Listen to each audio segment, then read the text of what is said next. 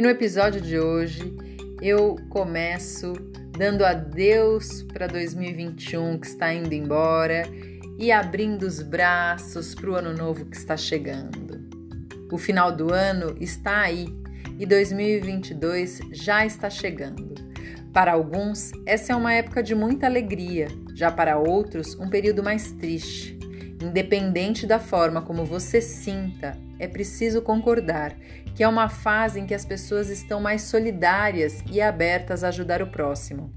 É também uma época em que costumamos fazer uma retrospectiva do ano que passou, refletindo sobre o que conquistamos, quais dificuldades enfrentamos e o que queremos para o ano que vai começar.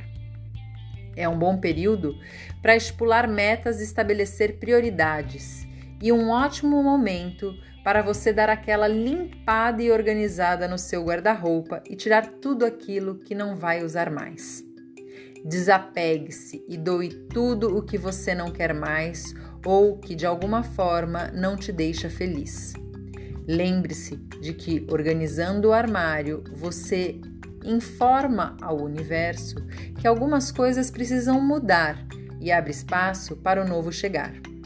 Além de estar desbloqueando alguma energia que talvez esteja parada em sua vida, você ainda tem a oportunidade de ajudar alguém que esteja precisando daquele casaco ou daquela camiseta que já cumpriu a missão que tinha contigo e que agora precisa acolher e fazer feliz uma outra pessoa.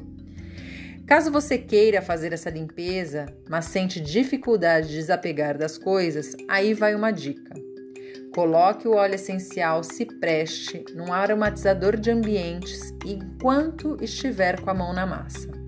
Uma das propriedades desse produto é estimular o desapego, além de ajudar na fluência de energias sutis estagnadas.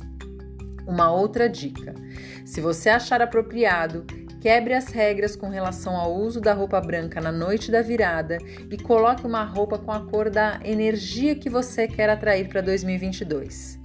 Se você não tiver coragem para ousar no look, use a cor nos detalhes. Dê uma olhada na energia que cada cor atrai.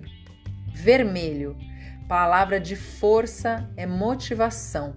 Contribui para transformar os planos em ações, ajudando a realizar os seus desejos e as suas vontades.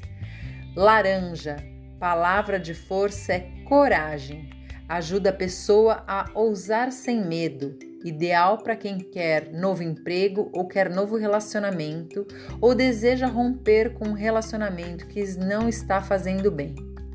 Amarelo, palavra de força é alegria, cor que atrai novas oportunidades e trabalha a favor da riqueza e da fartura.